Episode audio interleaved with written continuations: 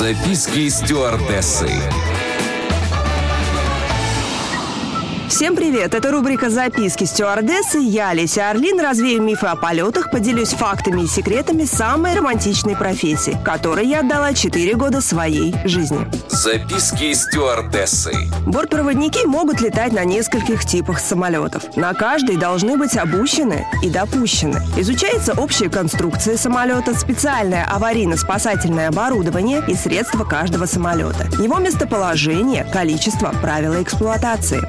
Я обучена на 4 типа. Як-42, Ту-154, Боинг 737 и Airbus 320. Все самолеты и похожи, и имеют различия. Приходится много запоминать и быстро ориентироваться. Когда после брифинга это своего рода мини-экзамен перед каждым рейсом, проверка внешнего вида и документов, а также после всех осмотров и досмотров ты попадаешь на самолет, первым делом ты работаешь с чек-листом. Записки стюардессы. Чек-лист – это лист проверки зоны самолета, которая за тобой закреплена.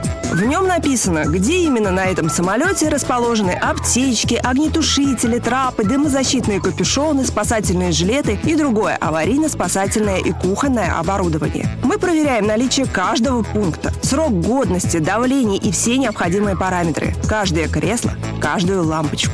Если выявляются неисправности, вызывается технический персонал, который исправляет, чинит, меняет, в общем, приводит все в порядок. Бывало и так, что починить сиюминутно не было возможности. Тогда нам меняли самолет, который мы заново начинали проверять. И не только мы. Пилоты тоже производят осмотр, но по своей части.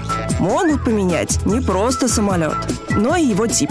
К примеру, должен лететь Боинг, а полетит Ту-154. Тогда меняют еще и пилотов, а также тех бортпроводников, которые не имеют доступа на тушку. Записки стюардессы. На этот раз у меня все. Еще больше воздушных историй в следующем выпуске рубрики «Записки стюардессы». С вами была Леся Орлин. Всем приятных полетов.